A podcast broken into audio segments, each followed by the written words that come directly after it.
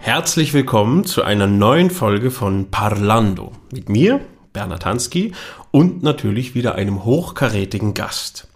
Es wird hoch, es wird laut, es wird heldisch. Mein heutiger Gast ist Tenor und hat sich konsequent über die Jahre hinweg an die internationale Spitze gesungen. Dabei scheint er sich wenig an Fachgrenzen zu halten, singt in derselben Spielzeit sowohl einen Freischütz Max als auch einen Tamino und am nächsten Tag mitunter sogar ein Verdi-Requiem. Nach seinem Erik bei den Bayreuther Festspielen lobten Kritiker seinen belkantesken Tenor mit Strahlkraft und großer Musikalität. Ich selbst durfte viele Male die Bühne mit ihm teilen, mich im Freischütz mit ihm prügeln oder ihm bei der Suche nach Pamina behilflich sein und verdanke ihm da viele sehr, sehr schöne Erinnerungen. Ich begrüße ganz herzlich meinen lieben Freund und geschätzten Kollegen, den kroatischen Tenor Tomislav Mužek. Hallo mein Lieber. Hallo Bernhard. Die Vielseitigkeit, von der ich eben sprach, das machst du ganz bewusst, oder? Also, dass du dich da nicht so festlegen willst, ich bin jetzt der Wagner-Tenor oder ich habe so eine Zeit, wo ich nur Italienisches singe. Diese Vielseitigkeit, die brauchst du, ne? Diese Vielseitigkeit brauche ich und ich denke, das tut äh, meiner Vokalität, meiner Stimme tut das gut, weil man, man fährt sich nicht so fest irgendwo in, in eine Schiene und dann kommt man nicht, kommt man nicht mehr raus. Mhm.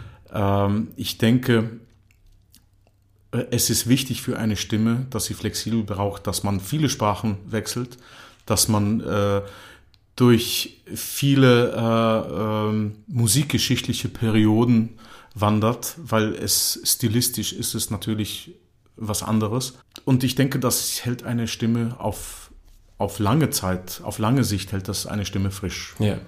Ich meinte das auch überhaupt nicht negativ, das Nein, nicht natürlich. halten an Fachgrenzen, weil ich bewundere das, eben, dass du nach wie vor eben auch gerne einen Tamino singst, ne? Ja, auf jeden Fall. Auf jeden Fall. Wenn ich äh, eine Periode habe, wo ich äh, viel Erik gesungen habe, äh, dann muss ein Tamino her, damit man die Stimme wieder irgendwie ins Gleichgewicht bringt. Also das ist schon eine Art Stimmhygiene. Auf jeden Fall, Ja. auf jeden Fall. Ja, toll. Wird dir das mitunter auch negativ angelastet? Jetzt vielleicht von Agenturseiten aus, dass die sagen, man möchte ja mal so gern Image aufbauen, das ist der neue Wagner-Tenor oder das ist der große Spinto. Hast du da schon Negatives erlebt? Ich denke, dass die äh, Agenturen, die wollen sich natürlich auch äh, die Arbeit so sehr erleichtern, wie es geht. Und dann schieben sie Sänger gerne mal in so Schubladen rein. Und dann haben sie eine Mozart-Schublade, dann haben sie eine Barock-Schublade, die sehr groß ist und sehr geschlossen ist. Ähm, eine Wagner-Schublade, eine äh, Verdi-Schublade, eine Puccini-Schublade und äh, und äh, wenn sie dann Anfragen bekommen, ja, wir brauchen einen Rodolfo für äh, morgen, dann, ja, dann öffnen sie halt die Puccini-Schublade, schauen nach Tenören nach und dann wird ihnen die Arbeit ziemlich leicht gemacht. Ja, ja. Und ich habe schon das Feedback bekommen von so manchen auch Kollegen und von so manchen äh, Agenturen. Ja, äh, wissen Sie, man muss sich halt festlegen, was man möchte im Leben, um äh, äh, Sehen Sie mal äh, im Barock nach, da, da sind jetzt Leute, die singen da und die singen nur das und äh, sie machen das auf Top-Niveau und man kann das Top-Niveau nicht erreichen, wenn man äh, querfeldein irgendwie rumsingt und so. Ich denke, meine Meinung ist, dass äh, eine Musikalität ist eine Gottesgabe. Und ob man jetzt einen Alban Berg singt oder ob man einen Händel singt oder ob man einen äh, Verdi oder Wagner oder Strauss singt, wir Sänger, wir veredeln sozusagen den Text Ja. von den Komponisten. Natürlich gibt es technische Anforderungen, die anders sind bei, äh, bei den jeweiligen Fächern. Stilistisch auch, klar. Stilistisch ja. auch natürlich. Man, man kann nicht immer auf Trab sein, dass man das Neueste vom Neuen äh, kennt, weil äh, es ist ja auch sehr oft eine Modesache. Natürlich. Ne? Ähm, aber ich, ich, äh, ich halte mich dann schon so an Titeln, die, äh, an Titel, die jetzt nicht so extrem äh, spezialisiert sind. Irgendwie frühe äh, Opern von irgendwem, der dann äh, äh, wo es nur eine äh, Aufführung gibt und so. Ja. Da würde ich mich vielleicht nicht so ranwagen, aber in, in diesem klassischen romantischen Repertoire, ich denke, äh, wenn man da vielseitig unterwegs ist und wenn man äh, die Sprachen gut beherrscht, in denen man singt, braucht man sich nicht zu fürchten.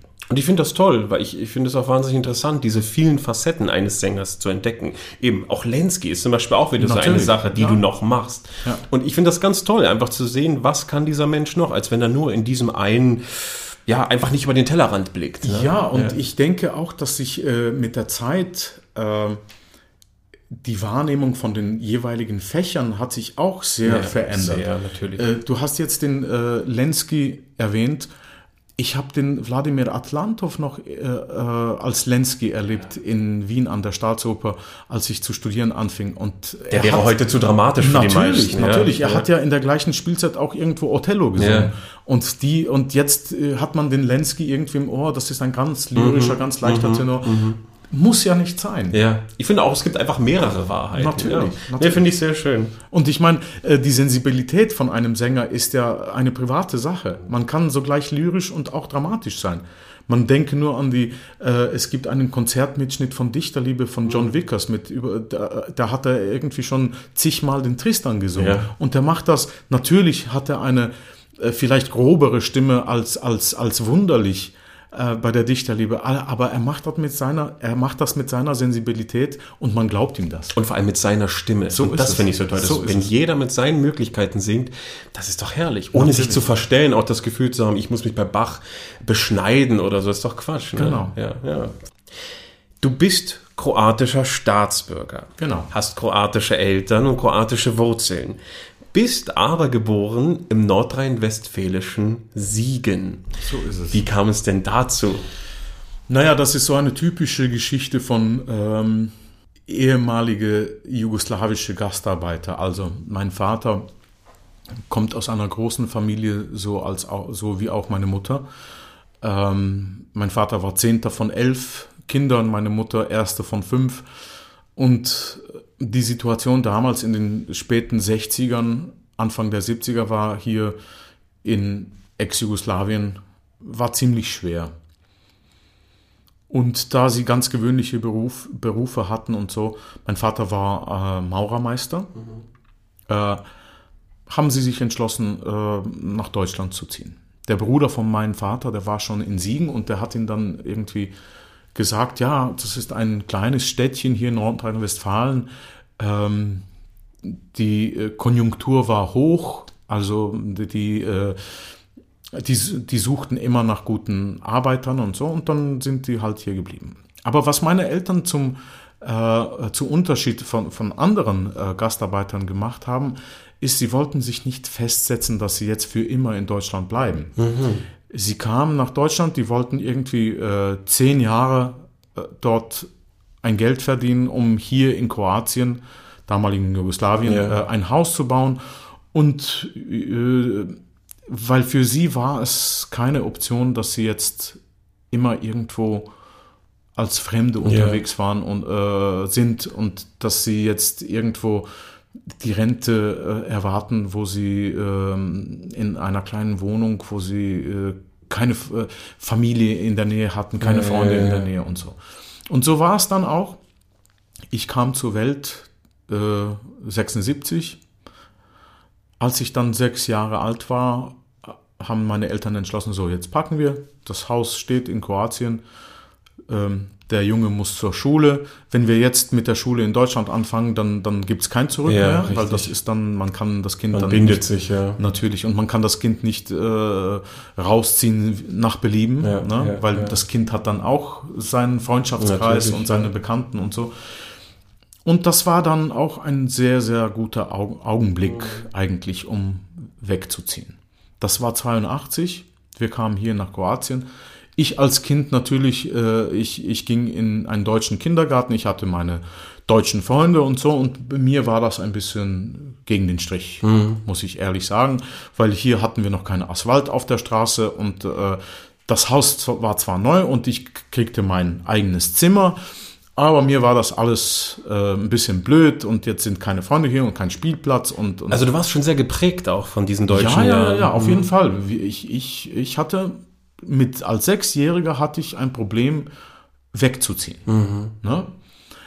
Und äh, hinzu kam noch äh, der Faktor der Sprache. Weil ich verstand zwar alles, was meine Eltern sprachen auf Kroatisch, aber ich konnte kein Kroatisch sprechen. Ihr habt zu Hause nicht gesprochen? Meine Eltern sprachen mit mir Kroatisch, aber da ich bei einer äh, deutschen Tagesmutter war Ja. und dann noch im deutschen Kindergarten, ähm, war Deutsch eigentlich meine erste Sprache. Und wir hören es auch, du sprichst ja ein Oh, Dank. akzentfreies Deutsch nach wie vor. das- danke vielmals. Aber äh, es gibt viele, äh, die äh, viele Kroaten, die in einer, sagen wir mal, ähnlichen Situation waren, aber die haben das Deutsch nicht erhalten. Das Glück war, dass als wir nach Kroatien zogen, und wir sind ja hier ganz im Norden, Mhm. äh, in der Nähe von der ungarischen und slowenischen Grenze, Österreich ist äh, Ja. 100 Kilometer von hier, ähm, wir konnten österreichisches Fernsehen empfangen. Mhm. Und da kamen alle Kindersendungen und alles Mögliche. Wir haben nur österreichisches Fernsehen Ja. angeschaut. Und das ist einer von den Faktoren, wieso ich der deutschen Sprache so verbunden blieb. Ist das auch eine Mentalität, die du nach wie vor in dir spürst, dieses Auf jeden Fall. Deutsche, ja? Auf jeden Fall. Ähm, hier in Kroatien und in, in ehemaligen Jugoslawien war es halt, es gab viel Unordnung. Es gab viele Sachen, auch in der Schule, auch in der, äh, im alltäglichen Leben und so, wo ich dann durch die geprägte Ordnung, die, die Ordnung, äh, die ich aus Deutschland her kannte, die fehlte mir. Und das ist äh, eigenartig, weil das Kind merkt sich solche Sachen. Ne? Ja, man saugt das irgendwie doch auf, ob Man- eine Struktur genau, da ist oder nicht. Genau, ja, man ja. saugt es doch auf. Und dann äh, durch die ganze Schulzeit habe ich immer mich danach gesehnt, irgendwie Ferien äh, in Deutschland zu, zu verbringen. Und das haben, haben wir dann auch ab und zu gemacht, dass ich zu meinen Freunden dann den Sommer über mal in Siegen war für vier Wochen und so.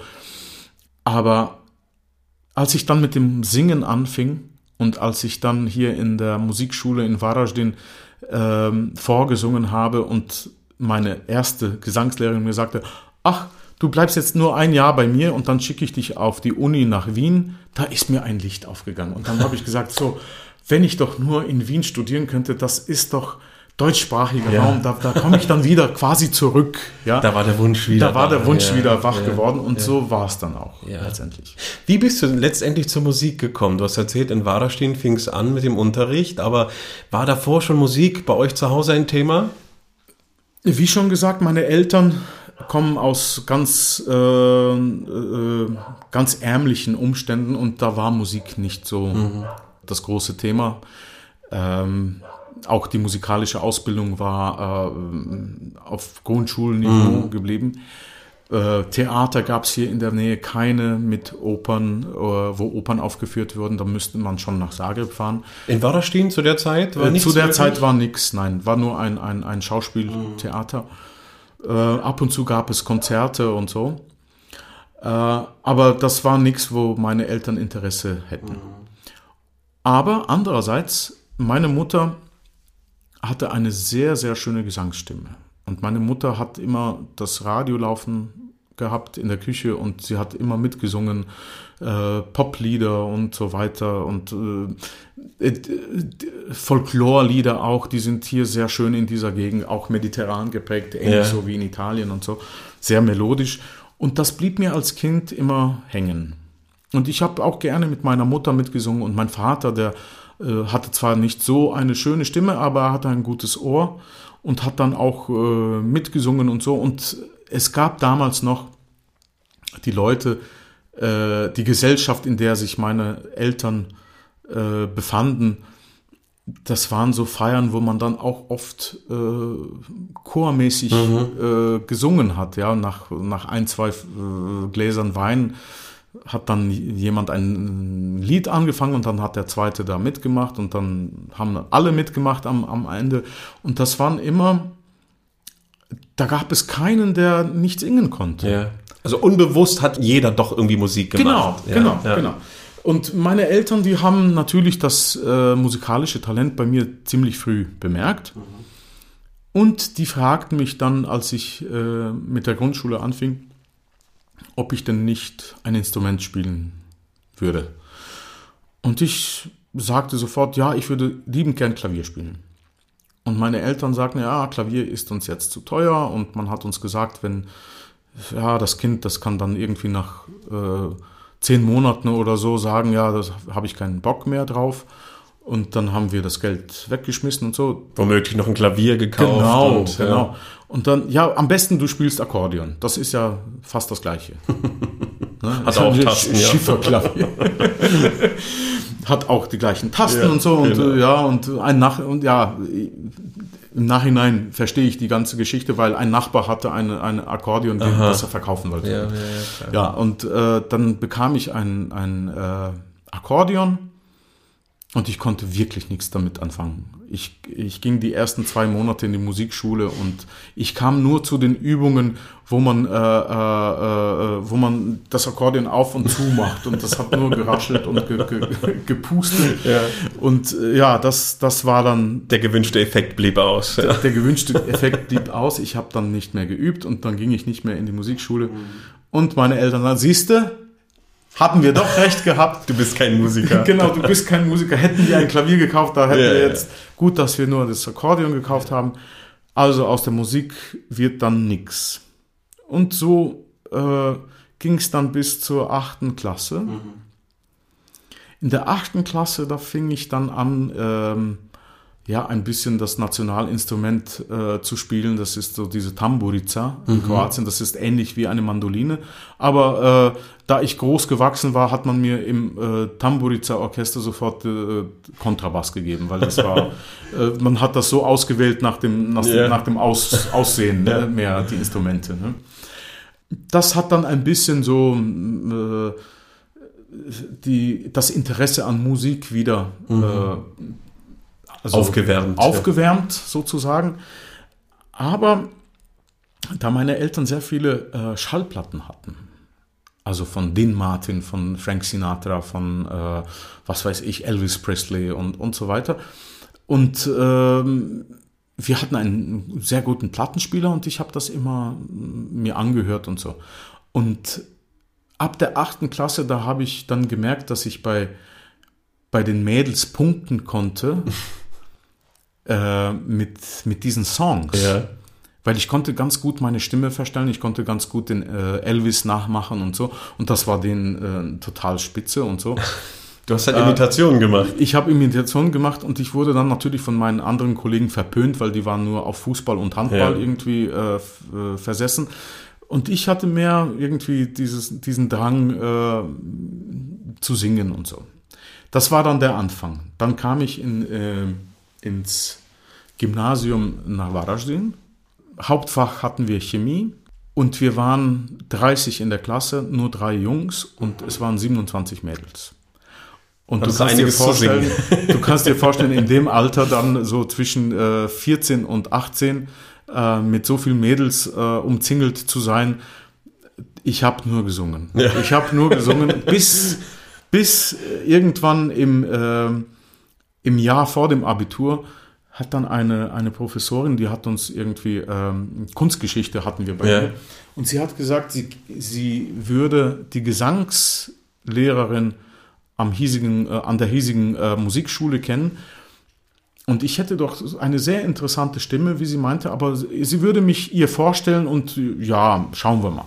Und das war die Daria Hreljanovic. Hreljanovic. Genau, das war die Daria Hreljanovic äh, in Varaždin. Ein, sie war selber eine fantastische Sängerin. Ja. Und sie hat mich dann am Klavier rauf und runter geführt mit Skalen und, und hat mir mich angehört. Ich war damals 17 und sie hat mir gesagt, du kommst also in deinem Abiturjahr, nehme ich dich auf in meine Klasse. Du lernst ein Jahr Gesang bei mir. Äh, wir hatten einen ähm, Professor, der frisch vom Studium aus der, aus, äh, aus der Ukraine kam, der hat dort Komposition studiert und der war wirklich toll in Musiktheorie und diesen äh, theoretischen ähm, Fächern äh, und ist heute einer von unseren größten und produktivsten Kompositoren, Davor Bobic. Den ich neulich auch kennengelernt habe. Genau. wieder. Ach, lustig, Genau. lustig. Er war mein Solfeggio- und Musiktheorie-Lehrer. Ja. Und der hat mich dann in die Mangel genommen, weil Daria meinte, so, du bist ein Jahr bei mir und dann schicke ich dich an die Uni nach Wien zur Aufnahmeprüfung. Aber auch nicht selbstverständlich. Das heißt, ihr war damals schon klar, du bist so weit, dass du dann schon ins Studium kannst, nach nur einem Jahr. Ja, weil, weil äh, das kann man auch sehen äh, am Repertoire, das sie mir gab als Gesangslehrerin. Sie meinte, ja, dir muss das alles Spaß machen und so. Ich will dir jetzt keine großen Reden halten von, von Gesangstechnik und so, das wirst du schon an der Uni lernen. Aber zuerst kam Caro mio ben und das zweite war schon Kejeli da Manina aus, aus, aus La Bohème, aus äh, Puccini. Das, zwei, das dritte war dann schon aus Tosca und so weiter. Das hätte sich wahnsinnig hoch, hochgeschraubt, wenn dann wir doch nicht... Wäre nicht gekommen. Genau, wäre wenig gekommen. Aber Wahnsinn, also sie hat, ich meine, ich, ich, ich kenne sie, sie ist eine wirklich tolle Pädagogin, sie wird das nicht aus Unwissen gemacht haben, sie hat anscheinend wirklich schon sofort erkannt, das ist hier was Besonderes, ja? Hast du das auch so gesehen? Äh, Ich wusste, ich wusste das natürlich nicht, weil ich hatte einen irrsinnigen Umfang schon damals. Ich hatte fast vier Oktaven. Wahnsinn. Und ich konnte mit der Stimme alles machen. Ich konnte jeden nachmachen. Ich habe mir dann natürlich, äh, damals zu der Zeit waren die drei Tenöre sehr modern. Ich habe äh, 1990, als das erste Konzert rauskam, war ich schon damals fasziniert, obwohl ich damals noch nichts am Hut hatte mit der Oper. Aber 94 war das zweite Konzert von den drei Tenören und äh, das kam dann immer im Fernsehen und, und, äh, und auch Pavarottis äh, Konzert im, im, im äh, Central Park in New York. Das war, äh, das war, das hat mich total umgehauen. Auch, auch auf einer Emo äh, Emotion, äh, wie sagt man, auf einer Emotionalen Ebene. emotionalen Ebene, genau. Ähm, und ich habe dann einfach das gemacht, was, äh, was ich bis dahin gemacht habe. Ich habe versucht, ihn zu imitieren. Ja. Und ich nehme an, da war auch bei dir immer klar, das ist der Tenor, das ist kein Bariton oder. Genau, genau. Das war nee, sofort. nee, nee, das war sofort Tenor und das war Ja. niemals ein ein Zweifel, weil die Stimme war, war sehr, sehr hoch. Und dann haben wir äh, ein Repertoire vorbereitet für die äh, Aufnahmeprüfung. Und da war es auch so. Nach einem Jahr gingst du nach Jahr, Wien. genau. Es hat geklappt. Genau, Und von haben sich- 200 oder so viel äh, Applikanten, Ja. dann wurden wir 17 aufgenommen. Und dann ging es nach Wien. Genau. Wie war die Zeit für dich? Das war eine sehr interessante Zeit, weil es war noch Krieg in Kroatien. Meine noch Mutter, Krieg. ja, ja, das war 94. Der Krieg war 95 zu Ende. Meine Mutter äh, hatte monatlich äh, damals 100 Deutschmark verdient, muss man sich mal vorstellen. Ähm, mein Vater hatte unlängst eine äh, ähm, Rücken-OP gehabt, wo man nicht wusste, ob er jetzt äh, weiter arbeiten konnte und so. Ich habe ein kleines Stipendium bekommen von, von, von Varaždin, das äh, doppelt so hoch war wie der Lohn, Monatslohn von meiner Mutter. Aber dann trotzdem noch wenig natürlich gemessen an- Natürlich, weil äh, das Gute war, dass Studenten aus den ehemaligen habsburgischen Staaten, die brauchten keine äh, ähm, äh, Nein, nein, wir mussten nichts bezahlen für das Studium. Ach so. Ah, ist ja lustig. Das ist lustig, das- da galt noch die Genau. KMK-Monarchie. Genau, da, da, da galten noch die Regeln. Sie mussten nur irgendwie, äh, äh, was weiß ich, äh, sieben, äh, sieben Mark bezahlen für die Inskription am Anfang vom Semester und das war's. Ne? Das ist doch mal Völkerverständigung. Genau. Ja. Genau. Ähm, so dass da, aber das Leben in Wien natürlich war teuer und ähm, dort eine Wohnung zu haben und so für unsere Verhältnisse Naja, war das sehr kompliziert. Aber ähm, dann wiederum ähm, richtig zu studieren und zum ersten Mal auch äh, Musikgeschichtliches äh, zu erfahren und äh, am, am meisten habe ich natürlich die Oper bewundert. Du bist doch fleißig in die Oper gegangen, Natürlich, ja? äh, weil die, die, die, die Staatsoper in Wien, die war bekannt für die Stehplätze. Ja. Man konnte einen Domingo oder ein, äh, eine, äh, was weiß ich, Gruberova für, für, für zwei Mark anschauen. Das Mm. ist schon irre. Das ist 15 Schilling waren die Stehplatzkarten. Man musste zwar drei, vier Stunden davor kommen, wenn Domingo sang, äh, auch vielleicht zwei, drei Tage. Kampieren, vor- ja. Kampieren, genau. Äh, aber man konnte alle diese Sänger äh, vom Stehplatz anhören. Und das hast du alles mitgenommen. Ja, ja, ja. Und ich meine, es verwundert auch nicht, das war dann dein erstes Haus, richtig? Oder? Ganz genau. Du hast dann dort angefangen in der Spielzeit 99, 2000. So ist es. Wie kam das zustande? Also, ich hatte einen ganz äh, lieben Kollegen. Wir hören uns leider sehr selten, aber er ist jetzt auch sehr gut im Geschäft als Liedsänger, Florian Bösch. Ah ja. Ähm, wir, wir haben damals zusammen bei Robert Holl Lied studiert. Also ich hatte damals schon mit Lied angefangen in der Liedklasse und ähm, 99 war das Jahr, wo meine Stimme aufging. Also ich habe 94 angefangen. Ähm, ich bis 97, 98 habe ich das überhaupt nicht begriffen mit der Atmung und so. Ich habe zwar schön gesungen, aber das war äh, eine Stimme fürs Wohnzimmer. Okay, es war nicht so. bühnenreif. Es war nicht bühnenreif. Und ähm, meine, meine erste Professorin, äh, die ich dort hatte, die hatte nicht viel Ahnung von, von ähm, sie war selber vielleicht eine gute Sängerin gewesen, aber sie hatte nicht viel Ahnung für, äh, wie, wie man es weitergibt. Vor allem für, für, für Tenöre war das ein bisschen dann äh, für sie zu viel. Und dann kam ich, äh, dann habe ich ein, die Klasse gewechselt und kam zu der Lehrerin Helene Caruso, ein sehr äh, Klingt toll. Klingt toll. Ne? Ähm, sie hatte sehr viel Erfahrung mit Tenören. Und sie hat sofort das Problem detektiert, dass ich, äh, zu, wen, dass ich zu wenig meine Stütze benutze und äh, Also das war das Problem. Genau, und sie hatte so ein feuriges mediterranes äh, äh, Temperament gehabt, weil sie selber Griechin war.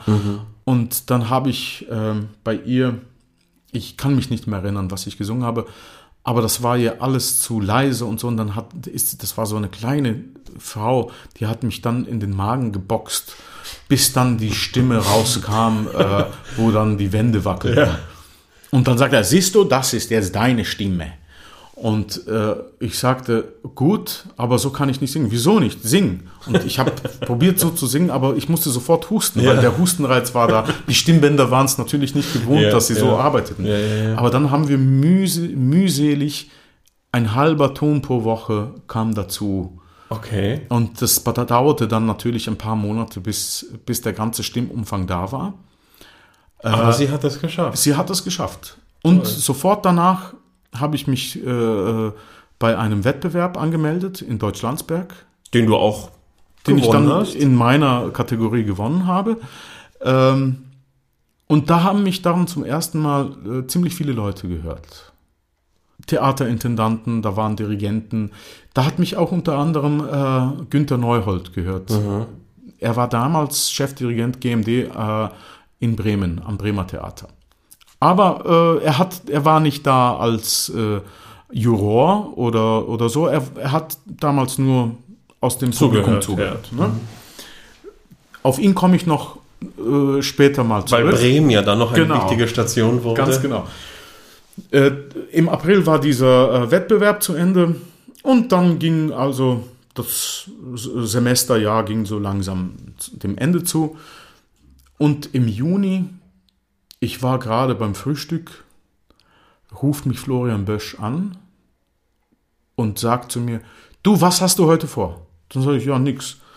Äh, zieh dich an, nimm dir ein paar Noten und komm in die Staatsoper, du hast ein Vorsingen. Wie jetzt vorsingen? Ja, meine Schwester arbeitet im Herbert von Karajan Zentrum, weil Herbert von, äh, es gab ein, äh, eine Herbert von Karajan Stiftung, Ja. Die gegenüber vom, vom Opernhaus äh, äh, also ihren Sitz hatte.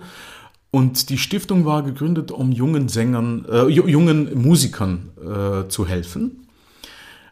Und die Herbert von Karajan Stiftung war einer der Sponsoren von der Staatsoper, weil die haben natürlich Vorsingen gemacht für junge Sänger und die Sänger dann durften an, die Sänger durften dann an der Staatsoper singen. Und wenn sie dann der Staatsoper gefielen, wurde das Engagement verlängert. Ja. Und diese drei, vier Monate, die ich das Stipendium hatte, das Herbert von Karajan Stipendium, musste mich natürlich nicht die Staatsoper bezahlen, sondern ich wurde von Herbert von Karajan Zentrum bezahlt. Und ich kam zum Vorsingen in die Staatsoper, ich habe zwei Arien gesungen, äh, alle waren begeistert, gut, äh, ein junger äh, Sänger, sie bekommen kleine Partien, Sie können sich dann hier weiterentwickeln und dann schauen wir mal. Erst für drei Monate und dann schauen wir mal, wie es weitergeht. Nach drei Monaten wurde ich dann für das ganze Jahr verlängert und ich hatte dann sehr, sehr viel zu tun eigentlich. Ja, also da findet sich so ziemlich alles, was ein junger Tenor zu singen hat. Normanno, Lucia, Haushofmeister, Rosenkavalier, ein Jude in Salome, Spoletta. Mehrere Juden in Salome sogar. genau. Ja, es wird immer reingeworfen dann wahrscheinlich, so von Vorstellung zu Genau. Vorstellung. Wie war die Zeit für dich am Haus? Hast du das? Das war sehr spannend. Es ist ein extremes Repertoire-Theater, Ja, also so ja. auch, was man so hört. Es gibt kaum ein vergleichbares Haus, wo man viel covern muss. Und äh, wie hast du das erlebt? Lustig war, im Juni bekam ich das Engagement an der Staatsoper. Aber ich habe einen Monat davor dem legendären Chorleiter aus Bayreuth vorgesungen, den Norbert Ballatsch, der irgendwie von 69 bis äh, 99 äh, Chorleiter in, in Bayreuth war. Und der hat mich äh, engagiert für, den, für die Festspiele 99 in Bayreuth im Chor. Ja.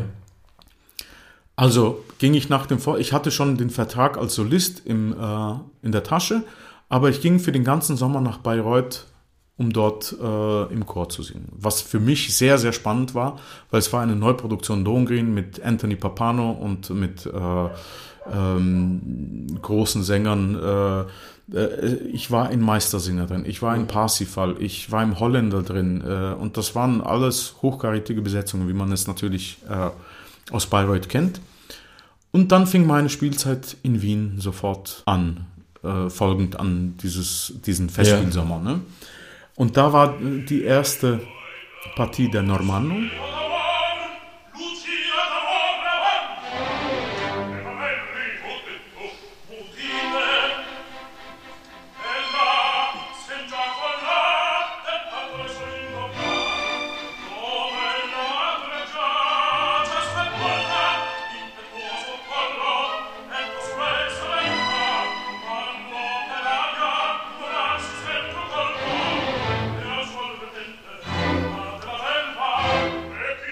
Mir war das äh, fabelhaft, wie so ein Opernbetrieb äh, funktioniert. Man kann natürlich auf der Uni lernen und, und alles, aber wenn man in einen Opernbetrieb reingeschmissen wird, das ist dann schon, äh, es hat seine eigenen Gesetze. Absolut. Ja? Das ist was ganz anderes als die Hochschule. Ich finde auch, die Hochschule kann dich darauf nicht vorbereiten. Nein, nein. Das musst du auf der Bühne testen und du musst auch auf die Schnauze fliegen einmal Auf vielleicht. Fall. Auch mal negative Erfahrungen machen. Ja.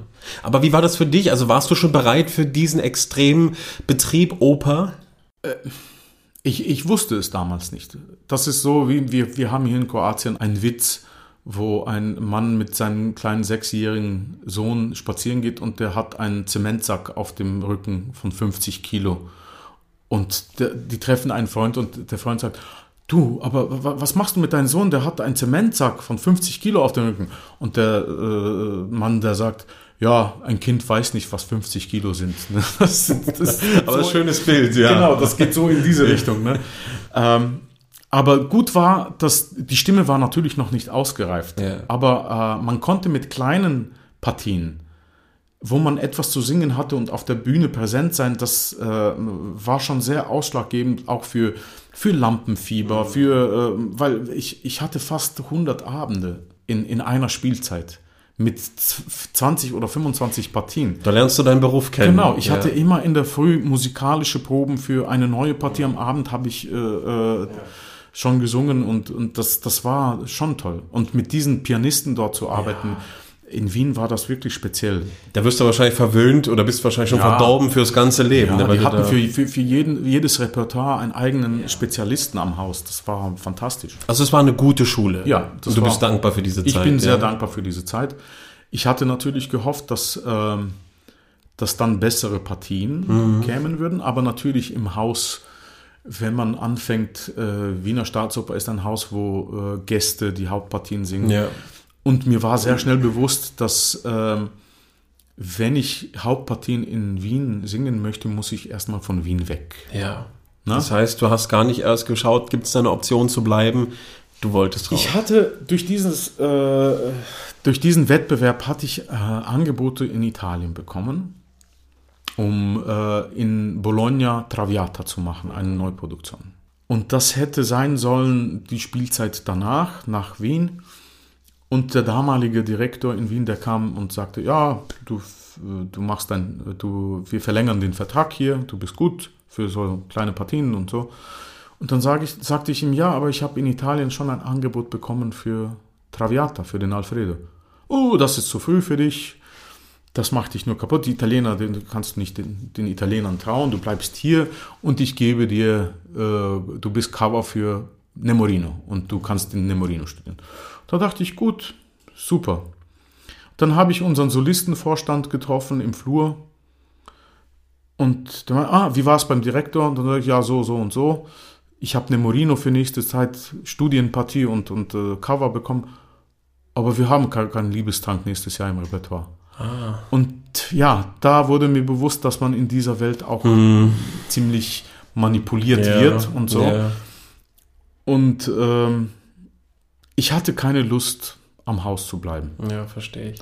Weil ich, äh, weil ich hatte das Gefühl, dass ich mich nicht weiterentwickeln konnte. Mhm. Und just in diesem Moment, vielleicht ein, ein, zwei Tage danach, weil ich wollte überlegen, was für Optionen ich noch habe, ob ich jetzt weiter studiere noch oder, oder äh, in Wien bleibe, weil, weil das Geld war doch dann gut. Ne? Für, für jemanden, der äh, aus ärmlichen Verhältnissen kam, war das eine Sache, die, äh, die man abwiegen mhm. musste. Und äh, nach ein paar Tagen hat Günther Neuhold angerufen. Bremen klopfte wieder an. Genau. Grüß Gott. Hier spricht Günther Neuhold. Ich habe Sie beim äh, Wettbewerb in Deutschlandsberg gehört. Würden Sie äh, denn nach Bremen kommen, um hier vorzusingen? Wir brauchen einen lyrischen Tenor am Haus. Dann habe ich gefragt, ja, das ist alles schön und gut für welche Partien. Ja, wir, wir, wir würden mit Ihnen Don Giovanni machen, wir würden, nächste Spielzeit würde Tamino kommen, Sie können hier auch Rodolfo machen, Sie können hier äh, Così fan tutte. Also alles Partien, die ich mir gewünscht ja. habe.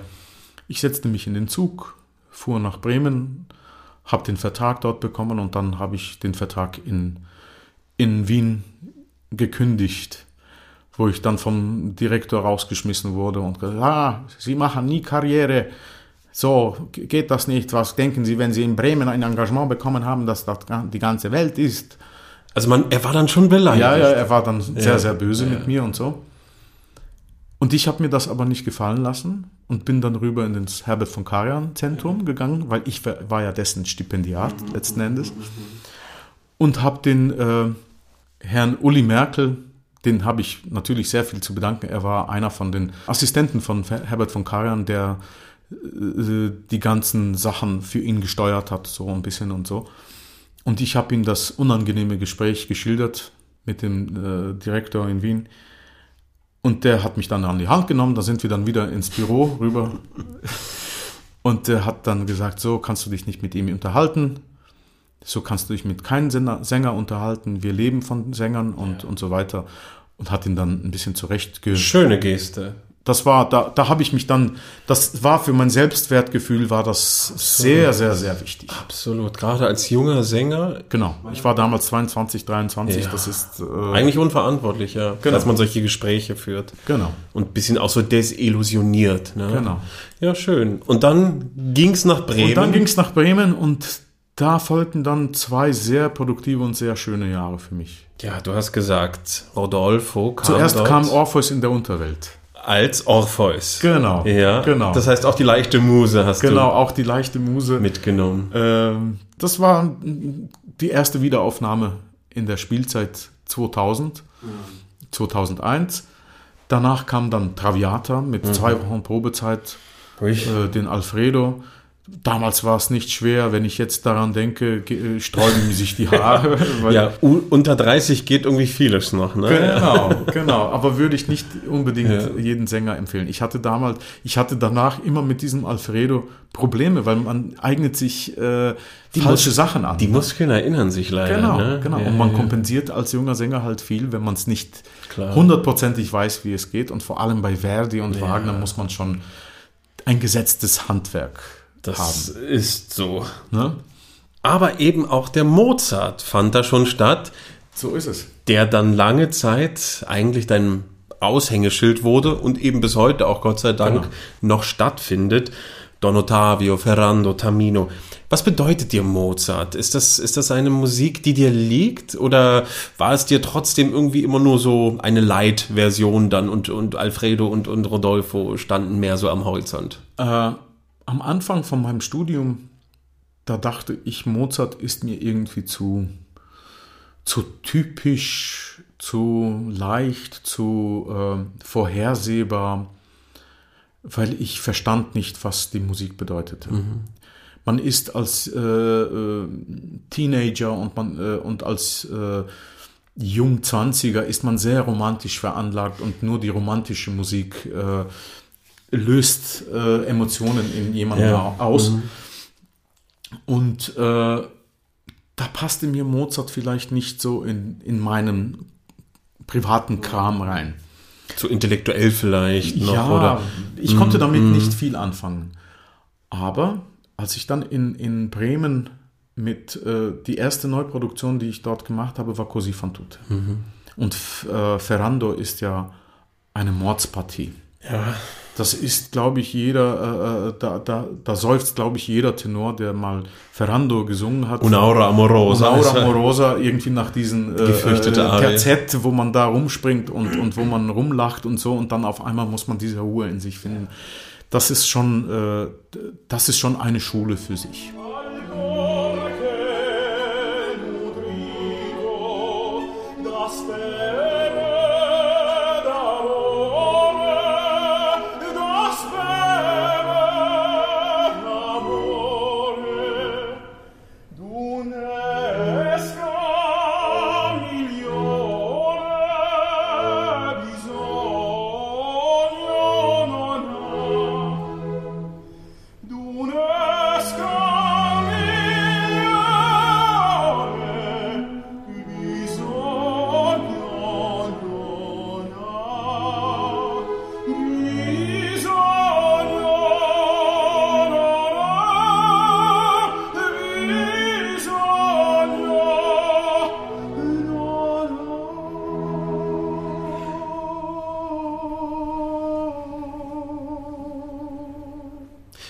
Trotzdem wurde dann Mozart Genau. Lange und da bin ich dann Domäne. durch, durch diese intensiven Proben, ich, ich glaube, wir hatten fünf oder sechs Wochen Probezeit, wo man dann jeden Tag mit der Materie beschäftigt mhm. ist, wo man jeden Tag Rezitative durchmacht, wo man, wo man richtig in die Materie reinkommt, ja. da habe ich dann meinen Geschmack für Mozart gefunden. Aber wirklich. Ja. Und der hält bis heute an. Mozart ist einer von meinen Top 3 äh, Komponisten, wenn mhm. ich es wenn ich es so sagen darf, äh, wo, wo ich denke, dass die Musik und der Komponist äh, Hand in Hand gehen. Die, ja, die, das ist eine Dimension, äh, die direkt mit dem Himmel verbunden ja. ist für ja. mich.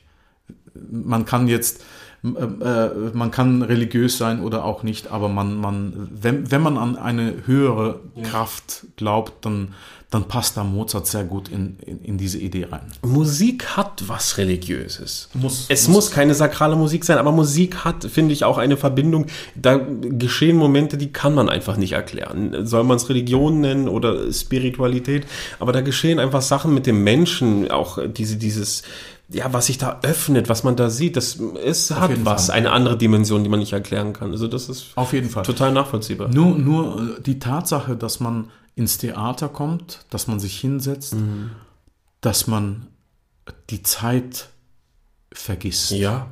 Das ist schon eine so wertvolle Sache. Richtig. Äh, und wir haben es ja auch jetzt gesehen in diesen schweren Zeiten, mhm. Corona-Zeiten. Es bedeutet den Menschen eigentlich sehr, sehr viel. Na klar. Und wenn man, äh, man, man sagt, man kann ohne, äh, ohne das Theater, ohne die Musik, ohne, ohne den Konzertsaal, man kann leben. Ja. Das ist, das ist nicht lebens, äh, überlebenswichtig. Mhm, also für, die, mhm. für das Überleben ja. ist es nicht. Du kannst atmen und, und, und, und genau ja. und essen und trinken und, und, und, und das, das ist alles okay. Mhm.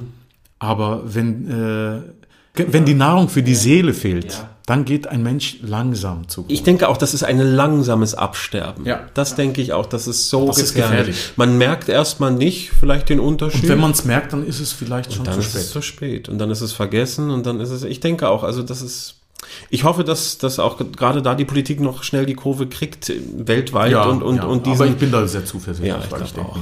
Die Opa hat Schlimmeres schon überstanden Ja, als so eine Pandemie, glaube ich. ja. Natürlich. Aber gehen wir zurück zu Mozart. Der Tamino war dann eigentlich deine Haus- und Hofpartie, hat dir viele wichtige Türen geöffnet. Auf jeden Fall, ja. Was waren da so schöne Erinnerungen an die Also Anfangszeit ähm, als Gast? Äh, auch zuerst Tamino natürlich in, in Bremen in einer Neuproduktion ähm, und danach natürlich äh, kam zuerst ein Gastspiel in, in Berlin an der Staatsoper. Das war mein erster Tamino außerhalb und genau, dann kam auch in Hamburg Mhm. äh, äh, Tamino. Ähm, sehr schnell kam dann auch Zürich dazu, Dresden. Toll. Also direkt erste Häuser. Genau, Ja. genau.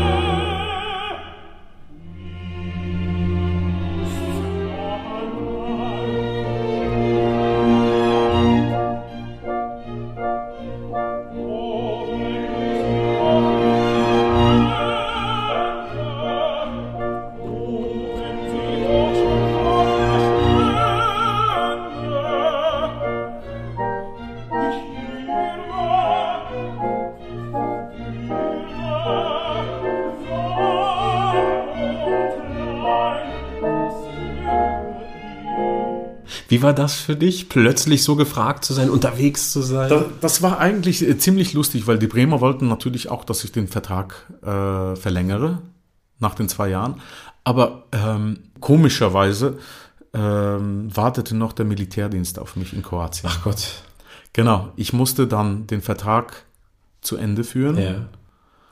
Und mit 26 musste ich dann nach Kroatien zurück und meinen Militärdienst machen. Da führte kein Weg dran vorbei. Oder wolltest du es auch? Ähm, sagen wir mal so, ich hätte Beziehungen spielen lassen können, aber ich bin nicht so ein Typ.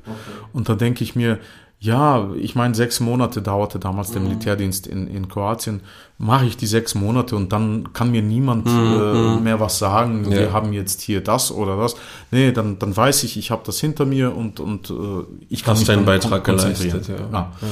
Aber lustigerweise äh, war das so, dass äh, im Theater in Split, da, die kriegten da eine neue Leitung, einen neuen Intendanten und die sind ganz gut befreundet gewesen mit dem, mit unserem äh, Dirigenten Vjekoslav Šutej, der ja auch sehr viel in Wien äh, Mhm. Ja, dirigiert hat Ein und so. bekannter Name dort, ja. War ein sehr bekannter Name. Äh, und die wollten unbedingt eine Neuproduktion mit ihm machen. Und er rief mich an, einen Monat bevor ich zum Militärdienst musste, was ich denn im äh, Oktober mache. Weil er würde gern eine Oper mit mir machen in, in, äh, In Split. in Split. Weil äh, mit Schute habe ich mich natürlich kennengelernt in Wien. Er sprang an, ein in eine Lucia mit Gruberova. Ich habe den äh, Dings gesungen, Normanno. Den, den Normanno. Ähm, äh, wo er irgendwie zwei Stunden davor informiert wurde und er sprang ein und hat das Stück 15 Jahre lang nicht dirigiert Ja. und, und das war ein Riesenerfolg. Und da haben wir uns natürlich kennengelernt. Und seitdem sind wir Freunde gewesen und er rief mich dann ein, an, nach dieser zwei Jahre Bremer, zwei Jahre Bremer Zeit, ob ich denn nicht in Split mit ihm was mache. Und ich sage, ja, liebend gern, aber ich bin im Militärdienst. Und der macht eine Pause. Ja, das, das machen wir dann schon. Du bist dann, äh, du kommst dann nach Split im, im Militärdienst, machst dort deine Zeit und äh, Mhm. Gehst dann wieder äh, zurück. Und ja, und machst im Theater eine Neuproduktion. Ja, was könnten wir denn machen? Dann sage ich, ja, ich würde gern Liebestrank machen, Nemorino, das ist so eine tolle Partie. Ja, machen wir, super, gebongt. Geh nur äh, in die Armee und wir sehen uns dann in Split. Und er hat dann irgendwie auch Beziehungen spielen lassen und so. Und ich habe dann wirklich meinen Militärdienst in Split gemacht, konnte den Tag über im Theater proben, Wirklich? blieb in, in Gesangsform und habe äh, mein Debüt als Nemorino äh, am Theater gemacht. Ja, Wahnsinn. Genau. Aber was lustig war, am Ende von der Bremer Zeit ging ich vorsingen. Ich ging vorsingen nach Stuttgart, ich ging vorsingen nach Düsseldorf, ähm, nach München. Und überall haben die gesagt, ja, für nächste Spielzeit, wie sieht es auch dann? aus? Ja, ich habe Militärdienst. Ja, hm, das war so der Killer. Killer von, von so manchen Engagements. Aber das war kein Problem für Subin Mehta und äh, äh, Sir Jonas äh, in, äh, in München. Genau. Da habe ich das auch gesagt. Und der, der Subin äh, meinte, ja, das interessiert mich jetzt alles überhaupt nicht. Äh, sagen Sie mir, können Sie im Oktober bei uns den Don Ottavio singen? Dann habe ich gesagt, ja. Obwohl ich wusste, dass ich im Militärdienst bin. Gut. Äh, haben Sie auch Dalla Sua Pace äh, gesungen und Il mio Tesoro oder nur die ein? Nein, nee, beides, beide. Gut, dann, dann, dann, dann haben Sie das Engagement. So schnell. Genau. Und dann habe ich in Split damals die Premiere von äh, Liebestrank gesungen. Und ich musste dann zehn Tage aus der Armee raus, um mein Debüt an der Bayerischen Staatsoper zu machen. Und musste dadurch abhauen, weil äh, äh, Schutte äh, meinte damals, ja, geh nur, ich regle das mit der, äh, mit der Verteidigungsministerin. Aber er hat's vergessen. Und ich war dann eine Woche lang als Deserteur in. Fahnen, genau. Gab's Ärger? Äh, Danach nicht. Ich musste dann äh, mit dem Militärorchester musste ich zwei Weihnachts musste ich zwei Weihnachtskonzerte als Ja, das hast du äh, verschmerzt, ja, das habe ich dann verschmerzt, genau. Und so kamst du dann nach München. Dann kam ich dann nach München, hatte mein Debüt als Don Ottavio mit Bo Skofus, mit Franz Havlata, mit äh, Hasmik Papian, mit, mit äh, Emily McGee als Donna Elvira und äh, Ivor Boltner hat damals reagiert. Und während einer Probe von Don Giovanni kam Maestro Meta rein und sagte, du, komm mal her, hast du den Rodolfo drauf? Dann sage ich, ja, sing mir mal die Arie. Und dann so ans Klavier sofort äh, und äh, im Proberaum. Äh, ich fange an zu singen. Ich habe die Arie zu Ende gehört. Gut, was machst du im Dezember? Ja, ich bin noch immer bei Militär. Das interessiert mich nicht. Kannst du hier vier Bohem-Vorstellungen singen? Dann sage ich, ja, gut, dann kriegst du Weihnachtsbohem in München. Einspringenderweise dann. Genau, oder? jemand ja. hat äh, wahrscheinlich abgesagt Ja. oder so. Und das war im Oktober und für Dezember wurde ich dann eingeplant für, für Bohem. Und das hast du gemacht. Und das habe ich dann gemacht, genau.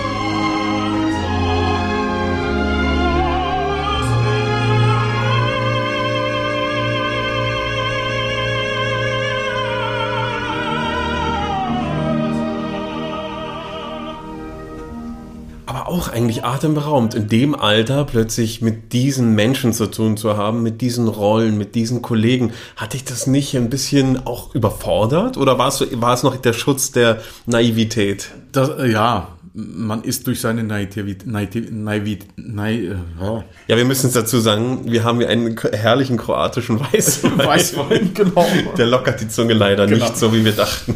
Ja, die Naivität, die schützt einen natürlich, aber ähm, natürlich äh, hätte ich jetzt solche Angebote und so, würde ich es zwei oder dreimal überlegen, ob ich es mache. Aber damals äh, war ich noch naiv genug. Aber man muss dazu sagen, das ist auch ein doppelschneidiges Schwert. Weil man ist sich seiner äh, technischen Defekte oder Imperfektionen ist man sich noch nicht bewusst. Und dadurch, dass man eine gute Rückmeldung bekommt, denkt man sich, man hat keine Fehler. Ja, ja. Man ist sehr gut, man wird äh, hier und da engagiert, man kriegt Angebote und so. stimmt. Man zweifelt dann nicht mehr an sich. Man ne? zweifelt man denkt, das so wie ich Genau. es mache, ist genau das, was man braucht. Ja, weil äh, wenn jemand eine schöne Stimme hat und wenn jemand alle Töne, die von ihm verlangt äh, werden, singen kann und wenn man noch dazu ein bisschen musikalisch ist und so und vor allem Tenor, man kriegt sehr viele Angebote. Ja. Aber ob man jetzt technisch richtig gelernt hat und richtig singt, das ist eine andere Frage.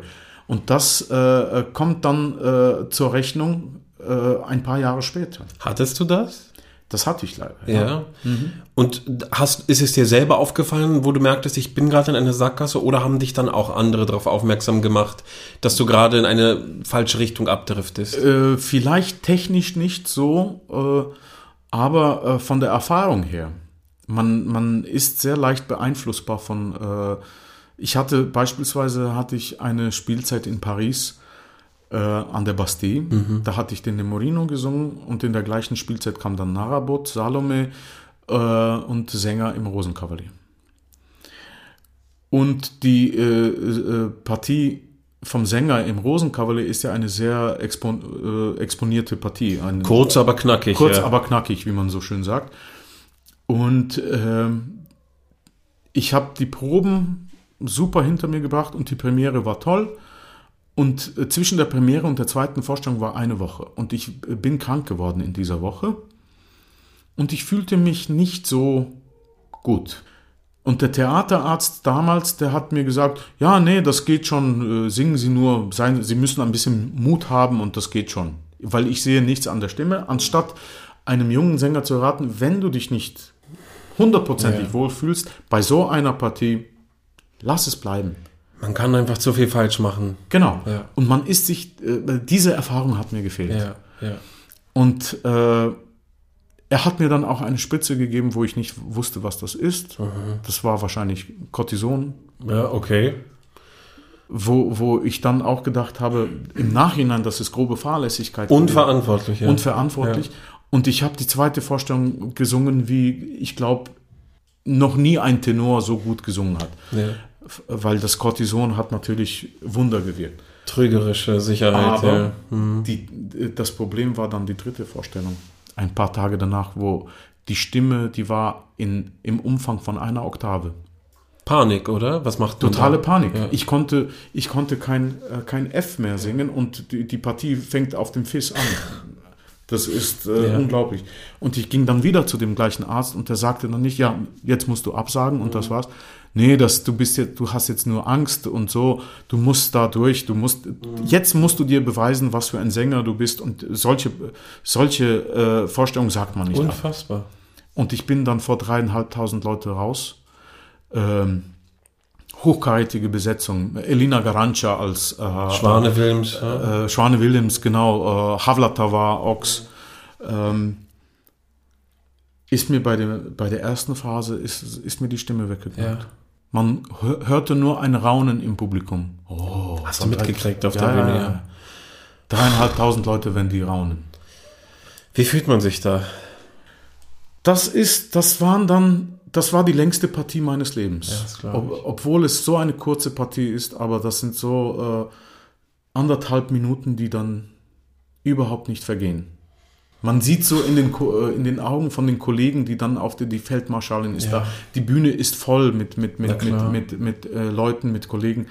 Man sieht, sie wollen dir irgendwie helfen, aber Können es nicht. geht nicht. Ja. Jeder wartet, wann ist es vorbei, wann Genau. darf der arme Kerl abgehen. Genau. Ich ging dann ab und der damalige äh, Operndirektor Gérard Mortier, der kam zu mir in, in die Garderobe sofort. Was, was ist passiert? Ich habe ihm das äh, ja, sie hätten absagen sollen. Ja, aber der Arzt meinte, ja, und der war überhaupt nicht glücklich über die, die Sache. Es gab noch vier weitere Vorstellungen, ich habe alle ab, abgesagt, weil ich war psychisch so äh, vernichtet durch diesen, äh, äh, durch diese Sache.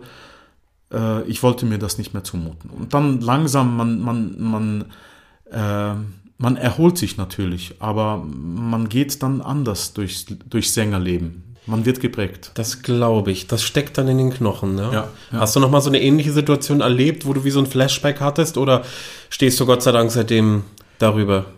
Ich stehe darüber, weil äh, da, kommt mir, da kommen mir Worte von einem äh, Kollegen aus, aus Bremen, der dort lange, lange Zeit gesungen hat. Das ist der Kammersänger Carsten Küsters, der in seinem sängerischen Leben noch nie eine Vorstellung abgesagt hat, der nie krank war und der irgendwie 40 Jahre auf der Bühne stand. Und der meinte, und da habe ich mich daran erinnert, wenn was passiert auf der Bühne, es ist schon vorbei. So, Es ist so schon richtig, ja. Genau. Ja. Es ist schon vorbei. Man kann die Zeit nicht zurückdrehen, man kann es nicht verbessern und so. Man kann, äh, man kann nur sich, man kann sich nur konzentrieren, dass es von dem Zeitpunkt, von dem Augenblick an Mhm. besser ist. Aber solche Sachen passieren. Ja, ich habe auch, äh, was das angeht, einen wunderbaren Satz gehört von, von der Angelika Kirchschlager, die eben auch meinte, sie hat in einer Partie immer so um hohe Töne gezittert und hat sich dann selber beruhigt mit dem Satz, selbst wenn dieser Ton jetzt schief geht, was bedeutet das für das Weltgeschehen? So ist es. so ist es. Aber ich meine, klar, es ist natürlich für einen selber in dem Moment geht die Welt unter, Natürlich. weil du stellst ja alles in Frage. Du weißt doch nicht, wie geht's weiter. Natürlich. Kommt die Man- Stimme zurück oder Genau. Aber Gott- man weiß ja, dass man als hohe Stimme, man wird ja auch an den hohen Tönen ein bisschen so auch gemessen. Ne? Und wir wissen alle, gerade im Zeitalter der Medien, was heute passiert, alle wissen es dann doch irgendwie und Genau. hing dir das nach oder Äh, eigentlich nicht. Gott sei Dank.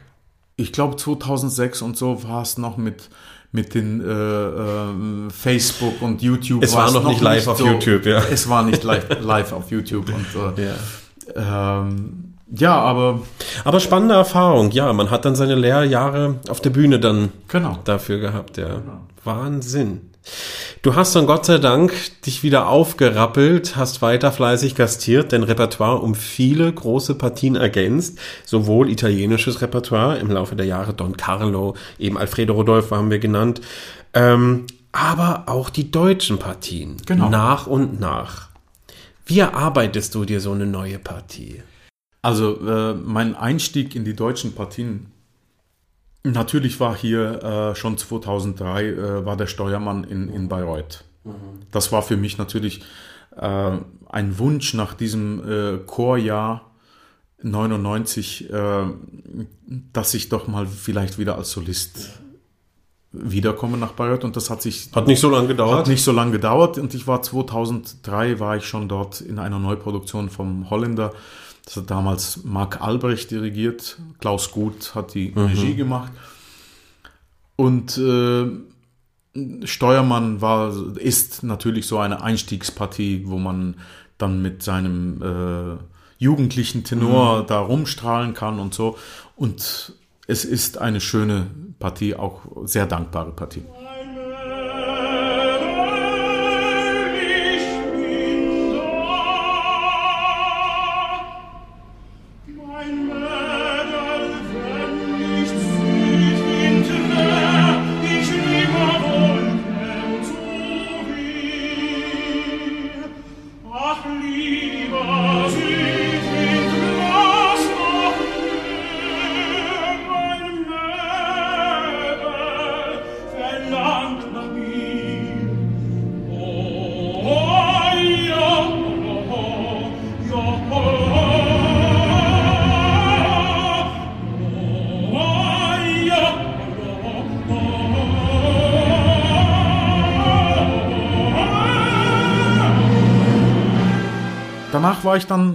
Ziemlich lange weg aus Bayreuth, weil ich dachte, ja, viel mehr, wenn man Mozart singt und wenn man dieses lyrische italienische Repertoire singt und Belcanto, kann bei Wagner nicht drin sein mhm. für einen Tenor.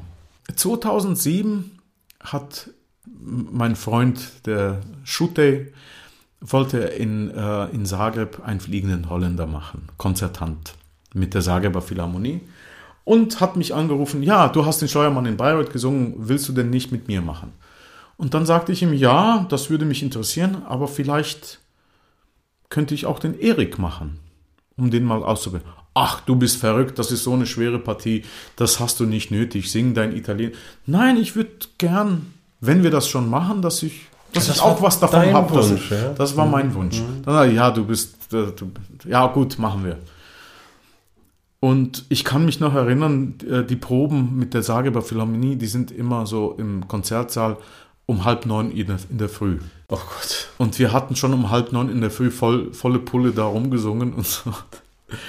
Und da habe ich zum ersten Mal gespürt, was es bedeutet, ein richtig großes Orchester hinter sich zu haben mm. und, und, eine große Partie zu singen. Und ich war sofort eingesungen und das war für mich ein sehr gutes Zeichen dass ich vielleicht äh, äh, all die Jahre zu vorsichtig mit meiner Stimme mhm. umgegangen bin, dass Aha. man mal richtig singen muss.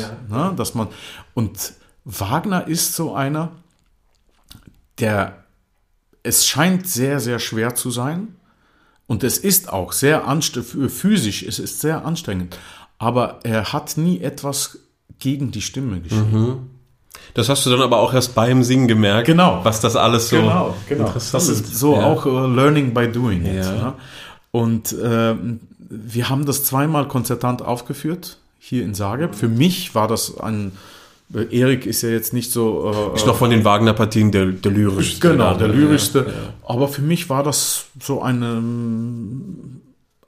ein Wegweiser in die ein richtige Wegweiser Richtung. In, in ja. diese Richtung möchte ich gehen. Also der Schuh hat auch sofort gepasst. Der du hat gemerkt, sofort, genau. Oh, da will ich mehr von. Ja. Genau, genau. Ja.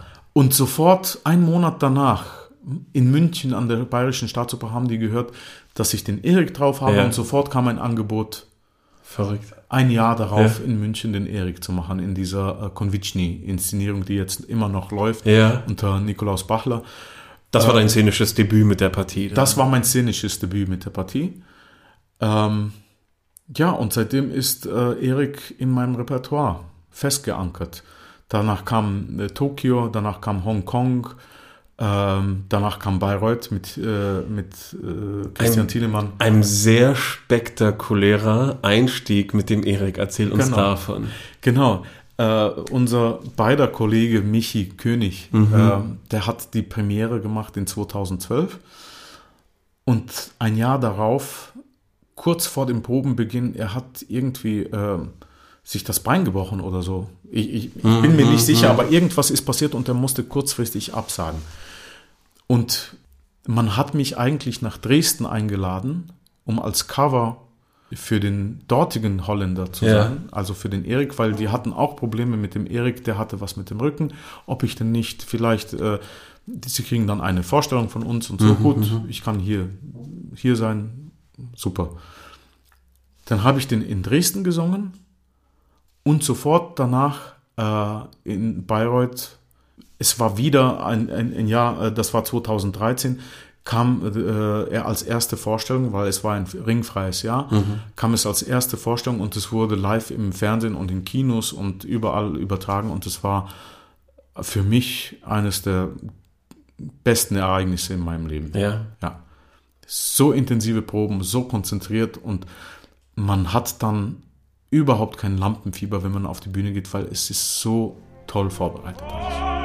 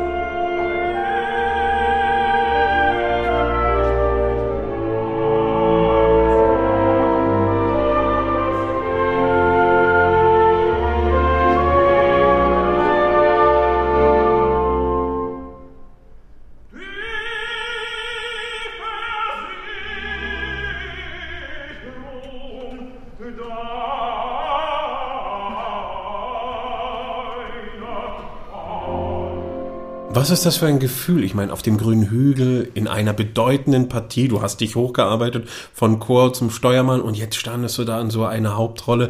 Das ist ja auch das Mecker der Wagner Sänger. Also was geht da auch? Nimmst du sowas wahr oder blendest du das dann aus? Ist das so für dich, als wenn du es in München singst oder in Dresden, einfach um nicht abzuheben? Diese heilige Stätte, macht genau. die was mit dir? Äh, ja, auf jeden Fall. Weil äh, die ganze Atmosphäre um die Festspiele rum, äh, man kann ja seine Meinung darüber haben, so und Ja. so.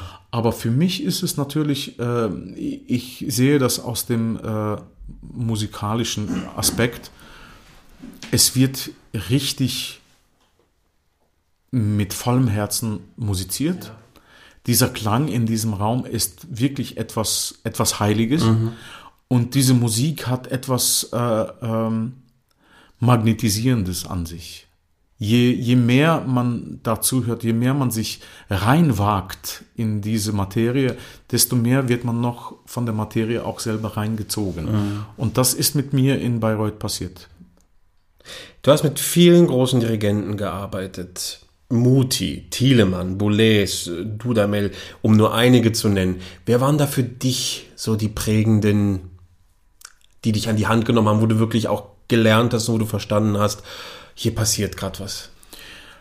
Also da, da gibt es, also von jedem kann man, kann man äh, ähm, was lernen. Aber ähm, ich denke, da war Muti schon sehr ausschlaggebend. Was habt ihr gemacht? Ähm, er hatte so die Reputation, dass er sehr streng ist und dass er sehr, äh, ähm, er, das war eine besondere Atmosphäre. Wir hatten äh, für die Spielzeit, für die neue Eröffnung von der Spielzeit 2003, 2004, haben wir äh, Moïse Pharaon gemacht von Rossini. Das war seine letzte Spielzeit in, äh, ich glaube, letzte Spielzeit in, an der Scala. Ähm, Und da hast du mitgewirkt. da habe ich mitgewirkt, äh, nicht als Hauptpartie Tenor, sondern als zweiter Tenor. Ähm, die Partie war mm, ziemlich, ähm, ziemlich groß, weil das war eine Produktion, eine pompöse Produktion von Luca Ronconi mit einem äh, Roten Meer, das aufging, äh, mit Moses, der durch das Rote Meer da geht. Wie man's sehen will, Wie ja. man es sehen will, wie man es sich vorstellt in, in, in der Bibel. Und, ja, genau. Ähm, das muss ein, ein, so ein Geld gekostet haben, alles. Und man, man Star, sprach ja. natürlich, das ist äh, Italien, ja. Ja. Damals noch. Ja. Später leider nicht mehr so, aber, Das aber war noch die 2003 Hochzeit, ja. hat es noch irgendwie funktioniert.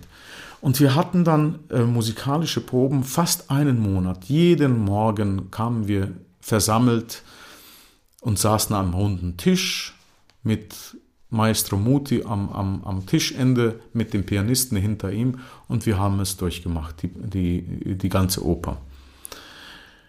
Und äh, es war eine heilige Ruhe drin, weil er mit seinem Auftritt, mit seiner, ähm, mit seinem Charisma, er musste nie sagen, ja, seid jetzt ruhig oder oder oder äh, konzentriert. selbstverständlich, Das war selbstverständlich. Und äh, es gab so äh, manche Momente, wo man dann wirklich, man, man, man nimmt sich die Noten und man, man notiert sich, was der Mann gesagt hat, weil, was, weil es ist so passend und es ist nicht so äh, mh, produziert. Ja, ja, verstehe. Es geht nicht um ihn in dem Genau. Moment dann, ja. Genau. Das ist toll. Das ist überhaupt, finde ich, das schönste Arbeiten, wenn jemand, egal wie groß er ist, sich ausblendet und nur im Sinn Genau. der Sache irgendwie vermittelt. und, und das motiviert dann auch unglaublich. Und äh, man, man hat dann eine Phrase, die man singen muss und äh, man fühlt sich nicht, man, fühl, äh, man, man kann die, äh, das Register nicht finden für, für diese Phrase. Und dann schaut man in seine Augen und, und, und er macht eine Handbewegung und, und man findet auf Anhieb die richtige Farbe und, und das richtige Timbre und, und alles stimmt auf einmal. das ist dann die Magie, die man eben nicht beschreiben kann. Genau. Ne? Die, die Genau. Aura auch, die von einem Genau. Dirigenten ausgeht, ja. Ja, spannend. Aber ähnliche Momente ähm, habe ich auch mit, äh, mich hat natürlich fasziniert, ich habe mit, mit äh, Subin Mehta äh, sein Abschiedsring in, in München, habe ich den Froh gesungen im Rheingold. Und, äh, und er kam gerade aus Chicago, ein, ein, ein Übernachtflug und der kam müde ohne Schlaf in die, in die musikalische Probe. Und ich habe in einer Phase habe ich zwei Töne verwechselt.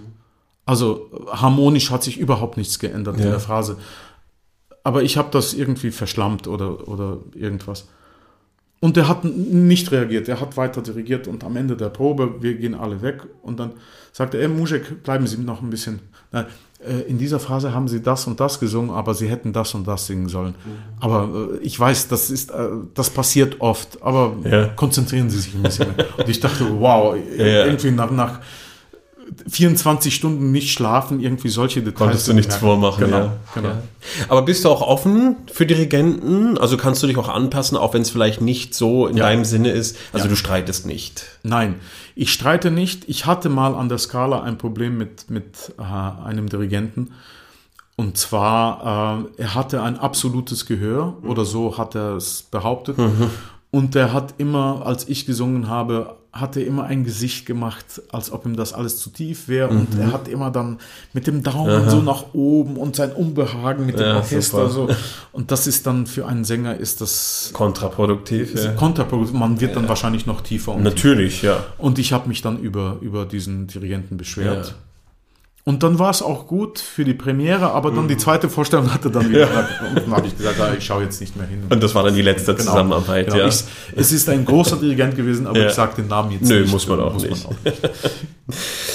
Es gibt auch großartige Komponisten in deiner kroatischen Heimat, die leider außerhalb relativ wenig bekannt sind. Lisinski, Gotovac. Wie stehst du zur klassischen Musik Kroatiens? Findest du auch, das sollte mehr stattfinden, auch außerhalb? Sind, also sind die wert, bekannter zu werden? Ja, es gibt natürlich einige davon, die, die wirklich äh, kleine Geniestreiche sind. Aber ähm, da ich eigentlich ein Wiener Schüler bin und ich habe äh, vor meiner Wiener Zeit habe ich nicht so viel ähm, kroatische Musik hören können, äh, bin ich mit der Materie komischerweise nicht so äh, Vertraut. vertraut, wie man sich das Ja. vorstellen könnte. Ich kenne z- zwar einige Stücke und ich kenne natürlich die, äh, die zwei Nationalopern, die wir haben von, äh, von Seitz, Nikola Schubic-Zrinski und von Gotovac Ero, der Schelm. Was du auch jüngst Genau, mit Aufgenommen dem, hast Mit auf dem CD, Münchner ja. Rundfunkorchester und mit äh, Ivan Repusic, was ein tolles Projekt war. Ähm, aber äh, so in die Details bin ich jetzt nicht so mit der Musik vertraut. Also dir wird auch hier dann eher dein Stammrepertoire anvertraut. Man, man verlangt jetzt hier in Zagreb zum Beispiel nicht, dass du die Nein. ganzen Nationalopern machst. Das muss nicht sein. Ja, verstehe. Du wirst mir recht geben, die Arbeit an der Stimme hört nie auf. Wie arbeitest du nach wie vor? Hast du Lehrer, die du konsultierst, Ratgeber? Auch was Rollen angeht, neue Rollenangebote? Ich habe immer gedacht, als ich jung war noch, ähm, ja, wenn man einen guten Lehrer hat von Anfang, dann braucht man, dann hat man sein Handwerk gelernt und man braucht dann, man muss dann nur auf sich hören und das war's. Und das ging dann gut einige Zeit, aber man lernt natürlich nie aus. Man kann sich sehr schlecht selber hören. Und äh, während dem Singen muss man sich auf der Bühne an so viele andere, auf so viele andere Sachen konzentrieren, dass man sehr oft, wenn man irgendwie technisch etwas nicht so optimal macht, dass das sehr oft untergeht, dass man das überhaupt nicht beachtet. Und, und jetzt bin ich aber der Meinung, dass man, ähm, wenn man die Möglichkeit hat, mit einem guten Pädagogen sich zusammenzusetzen, nur um zu diskutieren, was für Vorstellungen man hat vom Singen und ein, zwei Stunden mit ihm arbeitet, es kann nicht schaden. Man hört vielleicht das Gleiche, aber aus einem anderen Mund und das hat einen anderen, äh, eine andere Wirkung auf jemand. Es kann Horizonte öffnen. Auch wenn man mit einem sehr guten Pianisten zusammenarbeitet, mit einem Coach, Ja. ähm, manchmal auch mit einem guten Regisseur. Ein guter, ich habe zum Beispiel einmal in, in, äh, in Genova ein Così fan tutte äh, äh, mit einem tollen deutschen Regisseur gemacht, Michael Hampe, der mir eine Sache gesagt hat, weil ich wusste nicht, wie ich mich in der Arie, hinsetzen sollte. Und er sagte, setz dich hin, es muss wehtun. Es muss unbequem sein. Und dann sagte ich, wieso? Ja, weil wenn du unbequem sitzt, dann hast du eine Spannung im Körper, das sieht dann fantastisch aus. Das hat so eine durchgehende Spannung und das ist dann spannend auch für den Zu Ja. Zuschauer. Und du findest auch die Spannung für die Arie. Und das war wirklich so. War so, ja. Das war wirklich so. Aber hast du auch jemanden, mit dem du zum Beispiel Rollenangebote durchgehst, wo du sagst, oh, ich kann mich jetzt nicht entscheiden, äh, ist die Rolle noch zu viel oder ist es das falsche Fach? Oder triffst du sowas ganz allein? Vertraust du dir da auch? Äh, ich vertraue mir. Das muss in erster Linie, äh, weil man sagt ja auch, äh, man muss das singen, wo einem die Seele aufgeht. Klar. Und das kann oft auch etwas sein, was vielleicht in diesem Zeitpunkt noch nicht, Mhm. wo, äh, wo die Stimme noch nicht vielleicht reif ist. Noch nicht ganz zu Hause, ja. Ganz zu Hause. Aber wenn man die Partie studiert und wenn man die Partie mit einem guten Pianisten vorbereitet und äh, durchgeht und mit einem Gesangslehrer die Problemstellen Ja. vielleicht äh, äh, durchmacht und so, dann ist die Partie schon mal drin. Und sie kann dann nur in einem reifen und dann, wenn der Zeitpunkt da ist. Äh, und ich selber, ich glaube ja, dass äh, die Partien dann kommen, wenn sie kommen. ja. Und die kommen dann im richtigen Zeitpunkt. Ich, ich hatte zum Beispiel oft es erlebt, dass ich zu etwas Ja gesagt habe, wo ich mir dachte, uh, vielleicht ist das jetzt ein bisschen zu früh. Und dann wurde die Vorstellung entweder abgesagt oder verschoben oder zu der Produktion Das hat kam sich dann es irgendwie so ergeben, Genau. wie es sein sollte. Genau, Ja. genau. Das habe ich oft von Sängern gehört. Ja, ja. Ja, man muss es ein bisschen auch abgeben an, ans Universum. Genau, ne? genau. Ja, finde ich gut. Erinnerst du dich an lustige Bühnenpannen oder, oder witzige Momente auf der Bühne, wo etwas so nicht ganz vor, wie vorgesehen stattfand? Ja, das, das äh, natürlich in, äh, ich habe mal in, äh, an der Bayerischen Staatsoper den Rodolfo gesungen und ich singe die Arie vom Rodolfo in der originalen Tonart. Aber Ich ahne wenn, wenn, wenn das Orchester, wenn, wenn die jetzt zum Beispiel eine Serie von den Vorstellungen hatten, wo dann der Kollege es ein Ja. Halbton tiefer singt, Ja. dann, dann äh, werden Materialien ausge, äh, Es ist ja beides vorhanden. Genau, dann ist die transponierte Version ist, das, ist dann äh, bei den Orchestermusikern und so weiter. Und ich kann mich erinnern, ich komme in die Staatsoper und an den Wänden ist ein A, DIN A4-Blatt, äh, also überall klebt das Blatt. Heute wird die äh, Rodolfo-Arie in der Originaltonart gespielt und mit Ausrufezeichen und so. Aber nichtsdestotrotz, es beginnt ähm, äh, der erste Akt und es läuft wunderbar. Und es kommt die Stelle, wo die Modulation schon anfängt und die ersten Geigen, die sind irgendwie einen Halbton tiefer entgegangen. Und der arme Marco Armigliato, der hat damals dirigiert, nein, die, ah, die sofort, ah, okay, Transponiert. transponiert und sofort war es dann wieder in der richtigen Ton. Also es war nur kurz für jedermann hörbar. Genau, das- genau. Vielleicht hat das auch niemand so gemerkt, aber, aber in diesem Augenblick Ja. war das sehr spannend, wie das jetzt weitergeht. Wie es weitergeht. Genau. Das kann in jede Richtung gehen, ja. Na, das ist schon lustig, ja. Aber es gibt auch natürlich äh, Sachen von, von äh, Bühnenunfällen, wo Die nicht lustig sind. die klar. nicht lustig ja. sind. Äh, ähm, ich habe mal in, in Split eine Lucia beispielsweise Mhm. gesungen, wo ich, äh, wo mir zwei, zwei Stunden vor der Vorstellung eine Flasche, eine Glasflasche in der Hand geplatzt ist Okay. und ich musste genäht werden. Und äh, Auf hab- der Bühne ist das nee, nee, nee, passiert? Nee, zwei Stunden vor vor, der der Vorstellung. Vorstellung. Und ähm, ich habe den Intendanten angerufen, dass ja meine Hand ist in Blut und Mhm. äh, ich muss genäht werden. Ja, bleib wo du bist, wir kommen äh, in einer Viertelstunde. Und die kamen dann an mit dem äh, mit so einem Kombi vom, vom Theater, wo schon das Kostüm drin war und eine Maskenbildnerin. Zum Krankenhaus gefahren. Dort wurde ich genäht. Dann mit so einem riesengroßen Verband äh, habe ich mir das Kostüm Ja. angezogen. Sie hat mich im, im, äh, äh, im Kombi äh, Ja. geschminkt. Fassbar. Gut, dass der Edgardo in Lucia nicht sofort Ja, dran ist, weil noch ich eine halbe dann Stunde. Viertel vor acht kam ich ins. Theater an. Und du musst dir das vorstellen, die ganze Bühne, ganzes Bühnenbild, ganze Kostüme, alles ist in schwarz und so. Und Edgardo kommt rein mit Lucia Perdona, mit dem Weißen großen Verband. weißen Verband.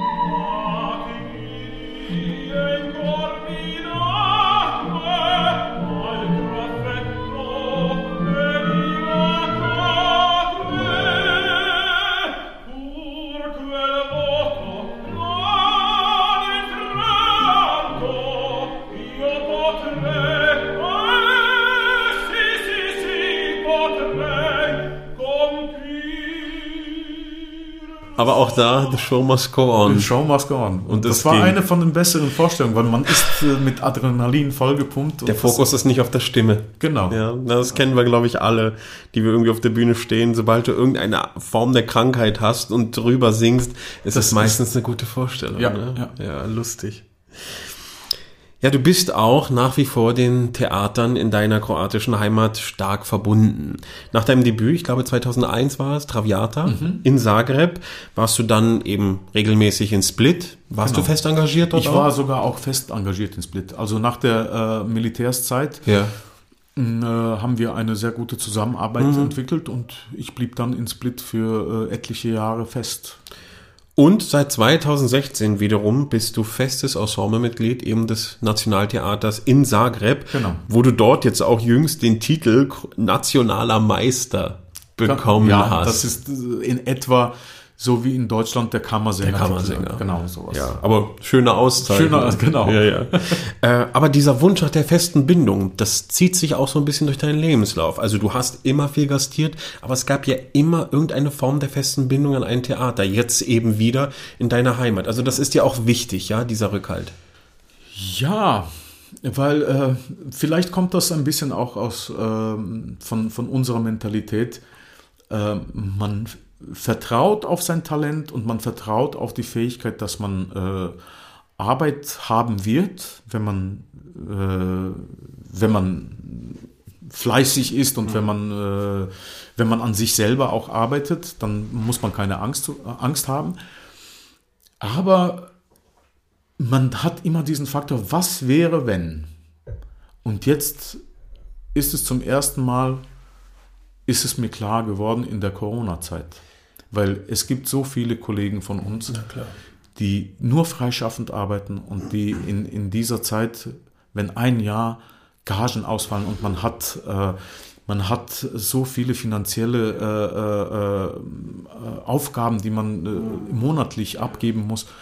Und wenn da kein Geld reinkommt, das ist unglaublich. Ist man plötzlich ein Sozialfall. Ja. Auf, von heute auf morgen. Ja. Und so, wenn man in einem Theater fest ist. Und Zagreb, das Theater in Zagreb ist jetzt kein riesengroßes Haus. Ist, äh, wir, wir haben nicht viel, sehr viele ähm, Opernvorstellungen, was mir auch die Freiheit gibt, dass ich auch frei gastieren kann und so. Aber ich muss sagen, ich habe wirklich Glück gehabt, dass ich fest war an dem Haus. Das kam zur rechten Zeit. Ja. Weil ich habe meinen monatlichen Lohn bekommen. Na klar. Das ist ein großes Plus, gerade Das ist in ein großes Zeit. Plus ja. gewesen. Und da sieht man, dass immer wieder mal so, so eine Zeit kommen kann, wo, wo, wo, wo es dann nicht schlecht ist, dass man irgendwo fest ist. Aber es spricht auch für dich und deinen Charakter, dass du eben dich nicht nur darauf verlässt, dass du in der Welt gefragt bist als Gast und schon irgendwie mit deinen Rodolphus äh, dort dein, dein, dein Geld wirtschaftest, sondern dass du auch dann auf Nummer sicher gehst. Das, Ja, das liegt aber vielleicht auch an, ein bisschen an meinem Charakter, weil ich bin äh, jetzt nicht so ein typischer Tenorcharakter, der sehr extrovertiert durch die Welt rumläuft. das kann ich bestätigen, und ja. äh, ganz laut ist Ja. und, und äh, ich bin hier und ich bin da und ich singe so, weil ich habe, äh, ich, ich bin immer von Selbstzweifeln äh, ähm, Zerfressen oder. Genau.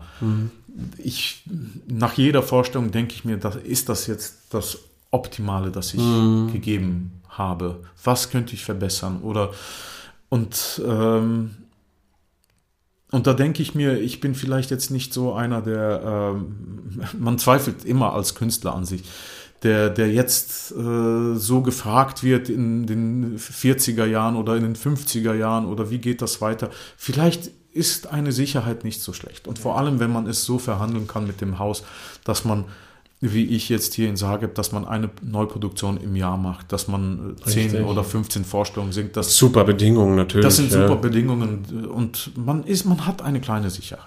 Ist das Arbeiten in Kroatien ein anderes als an einem deutschen Theater? Sind da auch die Mentalitätsunterschiede groß? Wie erlebst du das? Ja, ich hoffe, dass jetzt niemand von meinen kroatischen Kollegen äh, äh, zuhört. Das Niveau ist schon viel, viel äh, niedriger als, als das Durchschnittsniveau in Europa. Ist es der, der Anspruch an die musikalische Qualität oder sind es einfach auch, sage ich mal, die Mittel, die jedem zur Verfügung stehen? Also sind die Stimmen. Na, die Stimmen sind toll. Die Stimmen sind wirklich toll und die Sänger in unserem Ensemble sind wirklich, äh, wir haben da äh, wirklich tolle Sänger, mit denen man sehr viel vom Repertoire machen könnte. Aber der ganze Theateraufbau, die ganze Hierarchie und die ganze, äh, wie der Staat und das Kulturministerium das Theater sieht, diese, diese Sache funktioniert nicht. Das hat einen anderen Stand als beis beispielsweise in Deutschland. Genau, Ja. genau. Und wie das Theater auch so, es wird, äh, das Theater und die Oper, es wird einfach vernachlässigt. Schade. Es wird vernachlässigt unter dem Motto, ach, äh, das brauchen wir ja sowieso jetzt nicht, weil wir haben wichtigere Sachen, Ja. um die wir uns kümmern müssen. Das läuft irgendwie. Das läuft, das läuft so gut. Ja. Leute haben gesagt, es ist schön, die singen schön und so. Aber es ist nicht nur, man muss wirklich eine, ein sehr gutes Management am Haus haben. Man muss wirklich eine, äh, ein gutes Orchester haben. Man muss wirklich eine gute äh, Führung haben, äh, auch im Ensemble und eine gute Repertoirepolitik. Seit einigen Jahren hast du auch das Unterrichten für dich entdeckt. Erzähl uns davon, wie ist das? Ja, das ist, das ist sehr spannend, weil äh, ich habe entdeckt, dass wenn man selber unterrichtet, dann wird man selber auch besser. Mhm, der Klassiker. Der Klassiker. Aber das habe ich davor nicht geglaubt. Man, ich habe gedacht, ja, das muss man irgendwie erlernen. Das ist ein, äh, ein sehr, sehr ernster, äh, ernster Beruf. Dieses Was- Pädagoge Genau, dieses. Pädagoge, ja, ja. Man muss eine, eine Methodik haben und man muss es auch selber, man muss sich, man muss der Me- Methodik treu bleiben und so weiter. Und das mag ja auch alles stimmen. Aber äh, Gesangsunterricht ist so eine individuelle Sache. Man kann, äh, äh, man trifft auf so diverse Typen beim Singen.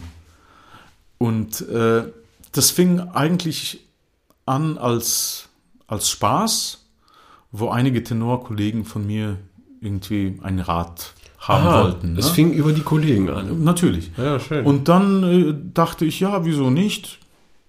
Dann kamen auf mich einige Studenten zu, als ich dann in Zagreb anfing, äh, äh, am Haus zu arbeiten. D äh, die Musikakademie ist gegenüber vom Theater, also ist es ganz äh, günstig. Du bist an der Musikakademie schon Nee, tätig. ich, bin Doz ich bin Dozent an der Hast eine Klasse. Ich habe eine Klasse, genau. Toll. Mit einem Schüler jetzt.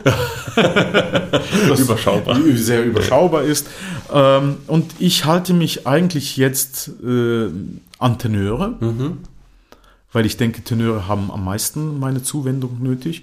Und äh, mit anderen Stimmen bin ich jetzt nicht so, würde ich mich noch nicht trauen. Aber lässt du offen. Aber ich lasse es offen, genau.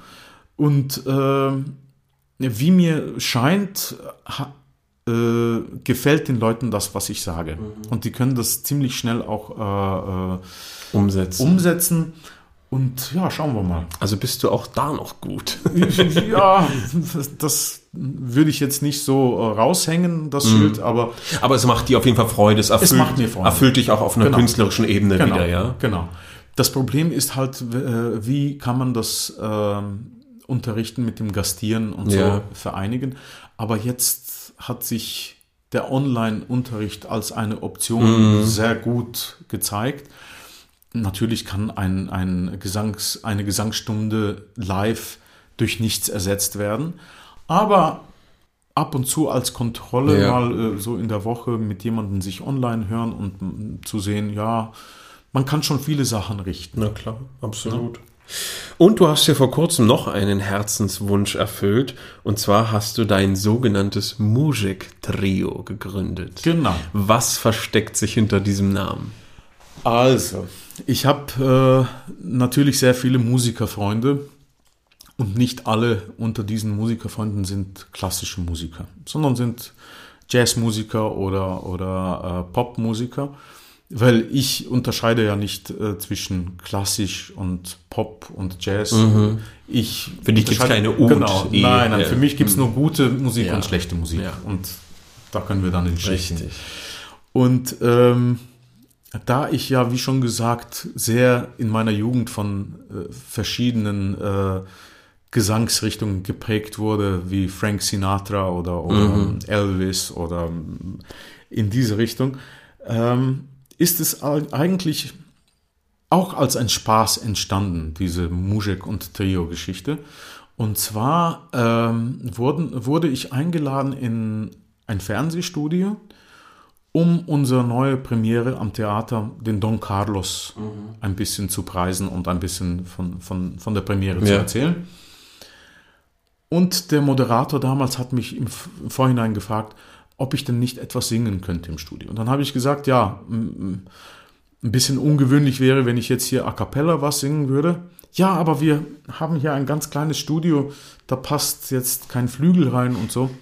Sag ich, ja, vielleicht könnte ich meinen Freund fragen, der spielt Gitarre. Dann habe ich den Freund angerufen, ja, würdest du mit mir ein Lied, ein neapolitanisches Lied oder, oder sowas in der, äh, würdest du sowas spielen? Ja, wieso nicht? Aber vielleicht sind wir ein bisschen unterbesetzt nur mit Gitarre. Vielleicht kann da noch irgendwie ein, ein, ein, ein Akkordeon dazu oder sowas. Ja, machen wir was. Und dann haben wir uns drei uns da hingesetzt und haben ein Lied gespielt und das hat ein sehr diese diese Sendung im Fernsehen war sehr äh, also war so im, im Was im, Beliebtes, ja. was ganz beliebtes. Die Einschaltquoten waren sehr hoch und äh, es hat sich sehr schnell rumgesprochen. Und von allen Seiten äh, bekam ich dann die Frage, ja, wieso macht ihr denn nicht so ein Konzert und Ja. so mit, mit diesen, diesen Sachen? Und dann ist was Lustiges passiert. Äh, eine Woche danach hat, äh, hat mich der ähm, Leiter von dem Konzertsaal Lisinski angerufen, das ist ein großer Opernliebhaber. Äh, er würde gern ein Konzert mit mir, ein Sommerkonzert machen. Das ist so in einem Atrium von einem alten Schloss oben in Zagreb, ähm, in der Altstadt.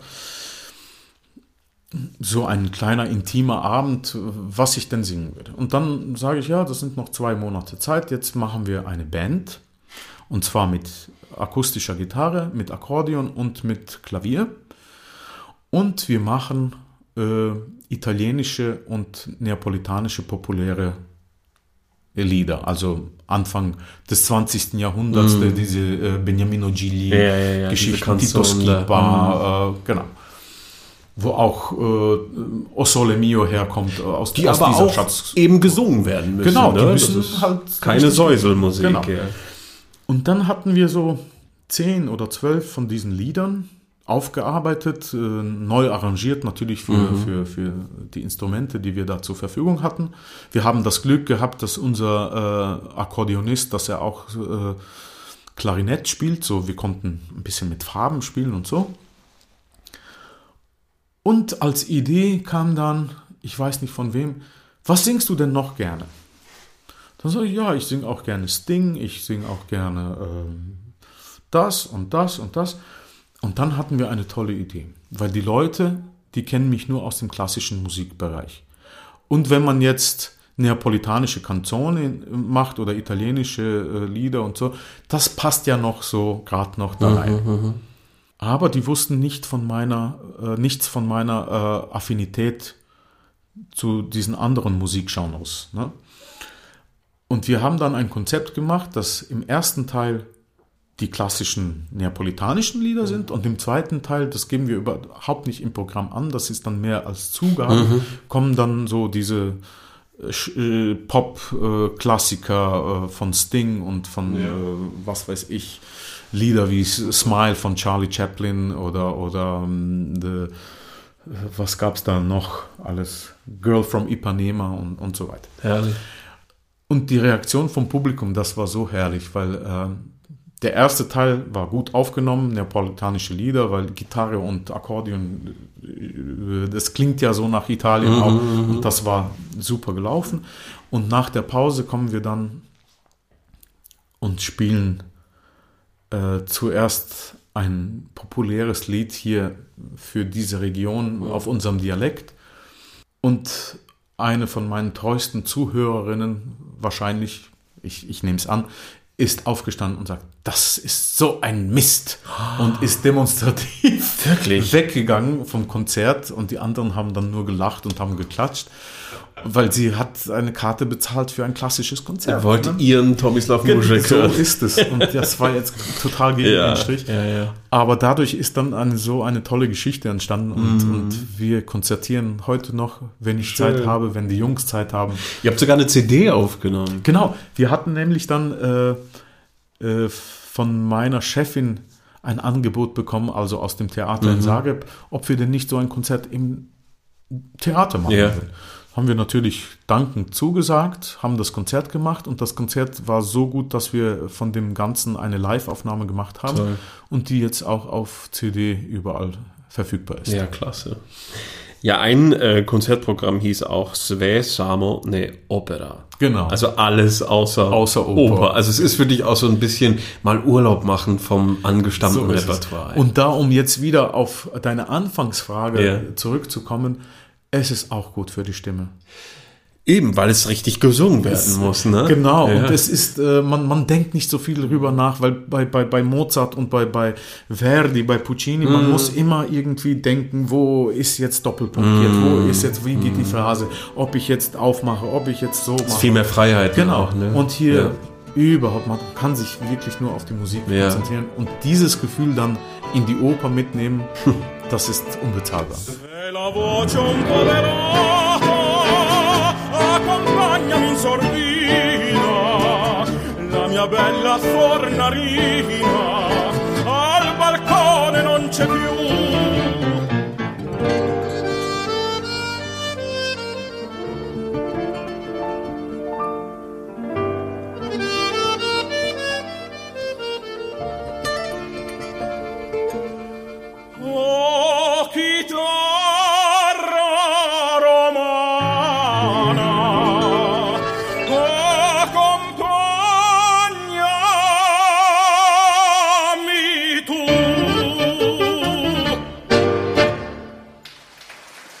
Darf die Zukunft noch ein paar Sachen bringen? Hast du Wunschpartien? Wo darf es hingehen?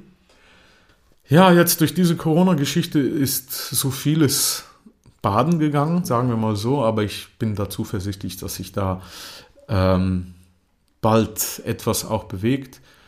Wie schon angesagt äh, von früher, mich erwartet eine spannende Zusammenarbeit mit äh, Kirill Petrenko an der Bayerischen Staatsoper mit äh, meinem Debüt als Stolzing. Das Debüt hätte voriges Jahr in Japan sein sollen, Viel der Pandemie zum Opfer. fiel der Pandemie zum Opfer.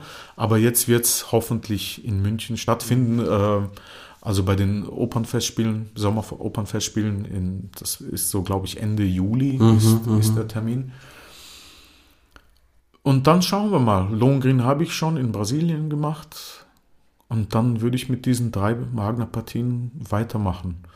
Obwohl, was ich jetzt auch in der Pandemiezeit entdeckt habe, äh, die frühen Verdi-Partien und, und auch so in die, in die Richtung äh, vielleicht auch Trovatore oder sowas, würde für mich jetzt auch spannend werden. Auch ein Karlav vielleicht? Ist das mal. was? Schauen Ja. wir mal. Schauen wir mal.